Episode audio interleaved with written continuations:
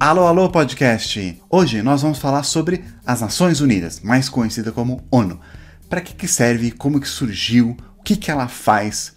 Já temos um vídeo que a gente falou sobre isso, que se você quiser dar uma assistida, que é um vídeo animado, quiser compartilhar com alguém, também vou colocar no link na descrição. Mas hoje eu queria fazer o formato podcast deste vídeo, também pra gente dar uma relembrada sobre essas coisas, que é uma coisa que eu me interesso bastante. Para aqueles que não sabem, eu, antes de fazer ciências políticas, eu estudei relações internacionais. Então, por isso que muitos dos meus vídeos são sobre políticas de outros países, gosto de falar sobre a ONU, gosto de falar sobre União Europeia, que é um vídeo que também estou preparando para um futuro.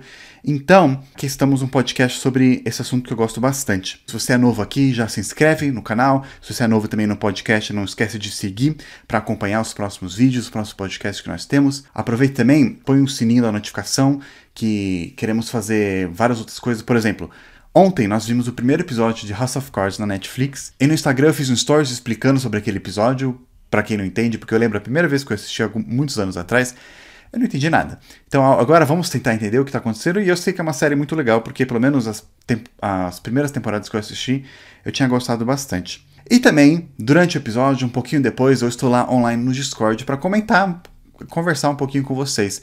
vou colocar o link do Discord se vocês quiserem participar aqui na descrição do YouTube. Então, se você está ouvindo isso por um aplicativo de podcast e quiser participar do Discord, vá lá no canal do YouTube que eu coloquei o link na descrição desse vídeo para você poder participar. Então vamos lá. ONU, Organização das Nações Unidas. Por que que surgiu? Bem, a ONU, ela foi uma resposta da trauma que as pessoas tiveram da Primeira e a Segunda Guerra Mundial. Antes da ONU, era a Liga das Nações, que daqui a pouco eu vou falar. Mas até antes da Liga das Nações, não existia uma organização mundial que servisse como palco para países conversarem, né? um palco de diplomacia. Se você quisesse fazer negócios ou fazer algum tratado diplomático com algum país, você mandava seus diplomatas para lá e aí vocês conversavam. Mas não existia esse palco assim, então não tinha tanta comunicação entre os países como tem hoje em dia países também eram menos conectados como eles são hoje em dia. Então, existia menos cooperação e naquela época existia muito, muito mais guerra, em qualquer parte do mundo. E aí até que então veio a Primeira Guerra Mundial, que naquela época eles só chamavam de a Grande Guerra, porque ela trouxe uma coisa nova no mundo de guerra. Ela trouxe armas de destruição em massa, como armas biológicas e armas químicas. E os países eles estavam começando a ficar melhor em destruir o outro. Então, antes tinha guerra, o país tinha guerra, talvez destruía uma ou duas vilas lá por lá, mas aí ele conquistava, pegava para você e usava aquele, né, para ele, para o benefício dele, inclusive a população. Mas hoje em dia, o potencial de destruir um país durante uma guerra é tão grande que meio que não vale mais a pena, né? Se você vai guerrear para tentar anexar e usar aquele território, talvez ele vai estar todo contaminado de radiação. Então, depois da Primeira Guerra Mundial, que já foi catastrófica, morreu muita gente, destruiu muita coisa, durou muito tempo. As pessoas estavam, meu, a gente precisa evitar que isso aconteça de novo. E aí que surgiu a Liga das Nações, que foi a primeira tentativa de criar uma organização que incentivasse essa cooperação entre países. Mas aí a gente sabe que a Liga não deu muito certo. Pouco tempo depois, ela foi morrendo, morrendo, morrendo. As pessoas foram saindo, os países foram saindo. Por quê? Tem dois motivos principais. Tem vários motivos, mas dois são principais. Um deles é que o objetivo principal, né, tipo pilar da Liga das Nações, era evitar que uma guerra da proporção da Primeira Guerra acontecesse de novo. E o que aconteceu? Teve a Segunda Guerra Mundial, que ainda foi pior do que a Primeira. Então, o objetivo principal, né, a meta, porque existe aquela, aquela organização, não deu certo, então ela meio que deixou de existir. O segundo objetivo tem a ver de como que a liga funcionava. Lá o que acontecia? Eles faziam uma resolução. Os países reuniam e faziam uma resolução. O que, é uma resolução? É tipo um tratado, um acordo, um documento de cooperação entre países. A gente chama hoje de resolução. Então a ONU também, quando eles fazem um acordo que eles aprovam lá, chama de resolução. Então a Liga também fazia resolução. Então, por exemplo, a Liga foi o primeiro documento de grande cooperação que proibiu o tráfico internacional de drogas. Então ela passou uma resolução que falava para os países evitar, né, tráfico de algumas drogas que eles falaram lá. Só que o problema é que para passar uma resolução na Liga, todos os países tinham que aprovar. Ou pelo menos não tinham que vetar. Todo mundo tinha poder de veto naquela liga. Ou seja, se tinha uma resolução que um país lá pequenininho, lá do Pacífico, não gostou e ele afetava mais, por exemplo, a Europa, a África, que está bem longe, ele podia vetar e aquela resolução não ia passar. Ou seja, era muito difícil a liga fazer alguma coisa e demorava muito, porque tinha que ter muita negociação, porque todo mundo tinha que concordar, ou pelo menos todo mundo tinha que prometer que não ia vetar. Aí os membros foram saindo, saindo, saindo, até que teve a Segunda Guerra Mundial e meio que a liga faliu. E quando a Segunda Guerra Mundial, as pessoas estavam mais traumatizadas ainda do que a primeira, ainda mais porque agora tinha armas nucleares, então era um perigo era muito maior. Então eles decidiram meio que restaurar, né, ressurgir a Liga das Nações, transformando ela nas Nações Unidas, que existe até hoje. Por que, que as Nações Unidas têm mais sucesso do que a Liga das Nações? Por que, que ela está durando mais? Né? O que, que ela tem de diferente? Não é só o nome. Algumas coisas eles mudaram. A primeira foi na estrutura. Né? Lembra que aquele objetivo da Liga das Nações era só prevenir guerra? O objetivo das Nações Unidas, além também de prevenir guerra, tem vários outros, como, por exemplo, promover uma economia melhor, promover uma economia mais sustentável, promover melhor cooperação, acabar com a pobreza. Tem muitas metas, até tem as metas de desenvolvimento sustentável que eu recomendo vocês olharem, que é bem interessante, que são vários objetivos que eles têm para o mundo, né, para a gente poder alcançar um mundo melhor. Seja acabar com a pobreza, acabar com a fome, melhorar a educação, acesso à água, um monte de coisa. E a ONU também teve grande papel de evitar uma possível terceira guerra mundial, principalmente quando teve a crise dos mísseis em Cuba. O que aconteceu? A União Soviética mandou vários mísseis nucleares para ficar lá em Cuba, né? E Cuba fica do lado dos Estados Unidos. Então os Estados Unidos ficou, nossa, isso é tipo uma ameaça imediata, porque eles tinham acesso, né? eles conseguiam com isso, eles conseguiram acertar vários países, principalmente a capital do país, com armas nucleares. Então, teve tanta confusão que quase teve uma terceira guerra mundial que ia ser nuclear e ia ser catastrófica. Então, além de grandes decisões de líderes daquela época, a ONU ajudou a fazer esse palco e para os diplomatas negociarem e evitar que isso acontecesse. Mas a ONU também sancionou uma guerra, como por exemplo a Guerra da Coreia, que a gente vai falar daqui a pouco. A estrutura da ONU também é bem diferente do que era da Liga das Nações. Dentro dela, ela tem vários outros comitês especializados que servem para se especializar em algum assunto. Por exemplo, igualdade, fome, é, refugiados, economia, pobreza, etc. Ela tem três, bom, pode dizer que dois ou dois e meio pilares que sustentam né, a estrutura que sustenta a ONU. Esse pilar e meio seria o Conselho Econômico e Social das Nações Unidas. Ele cuida de assuntos de economia e vários outros comitês menores que tratam de assuntos parecidos reportam para esse comitê, que é um grande comitê, tem sua própria assembleia e tal.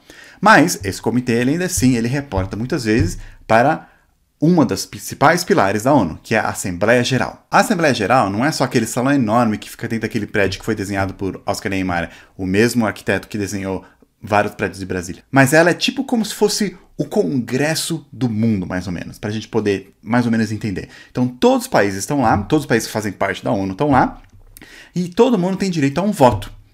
E lá que eles passam as principais resoluções. Então, por exemplo, está tendo uma crise muito grande e eles vão lá debater na Assembleia Geral. Ou eles querem passar um documento muito importante, como por exemplo, a famosa Declaração Universal de Direitos Humanos, que foi o primeiro documento, um dos primeiros documentos que garantiu, né, falando que todo mundo tem direitos iguais, todo mundo é ser humano, não é ninguém melhor que o outro, né? Algo que na Segunda Guerra Mundial alguns países não achavam. Também ela ajudou a promover tratados como o Tratado de Kyoto ou o mais recente, o Acordo de Paris, que é aquele acordo de cooperação de países para evitar ou pelo menos atrapalhar a aceleração de mudanças climáticas, etc. E diferente da Liga das Nações, nessa Assembleia Geral ninguém tem o poder do veto, né? Antes todo mundo podia vetar, então para passar uma coisa todo mundo tinha que concordar. Esse não, apenas a maioria tem que aprovar. Então, se a maioria aprovou, todos os países, né, teoricamente todos os países que fazem parte da ONU devem obedecer aquela resolução que foi passada. Antigamente, a Liga das Nações também não era muito boa em adquirir e reter membros, né? O próprio Estados Unidos não era parte da Liga das Nações, apesar de negociar bastante com ela. Hoje a ONU tem 193 membros, basicamente todos os países do mundo.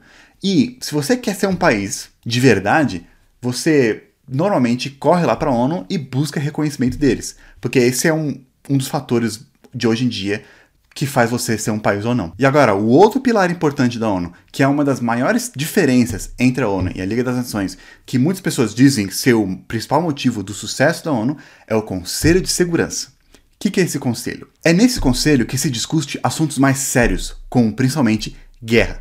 E nesse conselho não é todo mundo que é membro, não. Ele tem cinco membros permanentes e dez outros membros que são temporários. Ou seja, eles são eleitos pela Assembleia Geral para servir lá um mandato de dois anos. O Brasil foi um dos primeiros países a fazer parte desse Conselho de Segurança lá em 1945 e ele serviu várias vezes, sendo um dos países que mais serviu no Conselho de Segurança, tirando, é claro, aqueles cinco permanentes. Quem são esses cinco permanentes? Eles são basicamente os vitoriosos da Segunda Guerra Mundial, mais a França. Eles não precisam ser eleitos e eles servem lá desde o começo. Eles são os Estados Unidos, a Rússia, que antigamente era a União Soviética, a China, o Reino Unido e a França, que na verdade não era para ser membro, mas o Reino Unido conseguiu fazer com que eles fossem parte. E a ideia desse conselho foi meio que te servir como a polícia do mundo.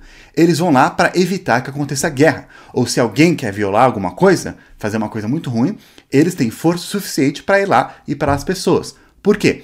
Se você prestar atenção, esses membros, todos eles, são as potências militares do mundo. Não são só potências econômicas, mas potências militares do mundo. Além também de possuir armas nucleares. Sim, hoje também tem outros países que têm armas nucleares, mas antigamente era mais esses cinco só. E eles ainda continuam sendo grandes forças militares. Se você quer declarar guerra contra alguém, é muito provável que você não vai querer declarar guerra contra um desses cinco. Então, o Conselho de Segurança serve para a segurança mundial. Isso se eles entrarem em consenso, né? Que não é o caso muitas vezes. Principalmente durante a Guerra Fria, que tinha a União Soviética e China de um lado e Reino Unido, Estados Unidos e a França de outro lado. E além de serem potências militares, não precisar ser eleitos e serem membros permanentes desse conselho, eles também têm o poder do veto. Ou seja, qualquer resolução que esse Conselho de Segurança está passando, se um desses cinco discordar e vetar, essa resolução não vai passar. Mesmo se for 14 contra um desses cinco. Eles ainda podem escolher não votar, né? Ou seja, abster seu voto, não votar nem contra nem a favor. E aí então, se aquela resolução ela tiver a maioria dos votos naquele conselho, e nenhum veto, ela passa a valer. Essa é uma coisa que aconteceu na Guerra da Coreia, né? A Coreia do Norte invadiu a Coreia do Sul e aí os Estados Unidos, não querendo, né, porque a Coreia do Norte era comunista, queria lá invadir e ajudar a Coreia do Sul, né? Ter um, um apoio militar. Para isso ele foi lá no Conselho de Segurança e eles queriam aprovar isso. Mas é claro que a Rússia nunca ia concordar com isso, né? A União Soviética naquela época, ela ia vetar e não deixar fazer com que aquele movimento militar, né, aquele invasão militar dos Estados Unidos fosse ilegal. Mas, durante aquela reunião que eles estavam decidindo isso, a União Soviética não estava. E aí, como eles não estavam, eles não podiam usar seu veto, se abstiveram do voto, e aí a resolução passou e os Estados Unidos pôde ajudar a Coreia de uma maneira mais legalmente, né, com o apoio do Conselho de Segurança e da ONU em geral. E como eu falei, somente esses cinco têm esse poder de veto. Outros países, o Brasil inclusive, tentam, já, já tentaram, ainda estão tentando fazer parte desse, dos membros permanentes. Mas, para você fazer parte, né, todos os cinco têm que concordar. E isso nunca acontece, né? Porque quando tem alguma proposta para um outro país fazer parte, um deles vetam. E é importante te lembrar que esse poder de veto somente existe no Conselho de Segurança, na Assembleia Geral, naquele Comitê da Economia e outros comitês menores, ninguém tem poder de veto, todo mundo tem um voto igual. E aí a pergunta, a ONU funciona? Bem, aí tem muitas críticas contra e a favor da ONU, né? Um dos problemas da ONU é que ela não tem como enforçar as suas resoluções. Né? Então, se chegar lá, fazer um acordo que ninguém vai invadir ninguém nunca mais. Mas não tem, a ONU não, não existe uma polícia, apesar de ter esse Conselho de Segurança, não existe uma polícia da ONU que vai lá e prender um país que fez uma coisa errada. Aqueles cinco países, né, eles podem, com seu poder militar, falar: não, a gente vai te invadir se fizer isso. Mas para isso tem que ter o acordo dos cinco para fazer isso. E normalmente não tem. Então, é muito difícil enforçar as coisas que ela não faz. O que, que ela tenta fazer muitas vezes é implementar sanções. O que, que é? É tipo multas ou castigos para países que não estão fazendo coisas certas. Então, por exemplo, um país ele está violando os direitos humanos, de acordo com aquela declaração que todo mundo concordou, não pode. Então, o que, que ele faz? Eles passam uma resolução lá, ou eles fazem um acordo no Conselho de Segurança ou na Assembleia Geral, que fala que nenhum país pode fazer negócios com aquele outro país lá. Ou barra um tipo de negócio daquele país. Por exemplo, no caso da Venezuela, eles tentam barrar o negócio do petróleo deles, que é o principal negócio deles. Então, fazendo isso, eles tentam fazer, botar pressão no país, né? Ele fazer, fazer ele sofrer economicamente, porque a ideia é de fazer ele ceder e começar a obedecer aquela resolução. Mas normalmente sanções são dadas só para casos mais sérios, que é meio difícil de os países se discordarem, né? Tipo, um cara foi literalmente fez uma coisa muito contra os direitos humanos. Então aí essas, essas sanções são mais fáceis de ser passadas. Então por isso que muitas pessoas falam que ela não tem muito poder, ela só serve para estar tá lá, ser de bonitinho, países entrarem lá e gastar um pouquinho dos seus impostos. Mas outras pessoas argumentam que a ONU ainda serve como um palco para diplomacia.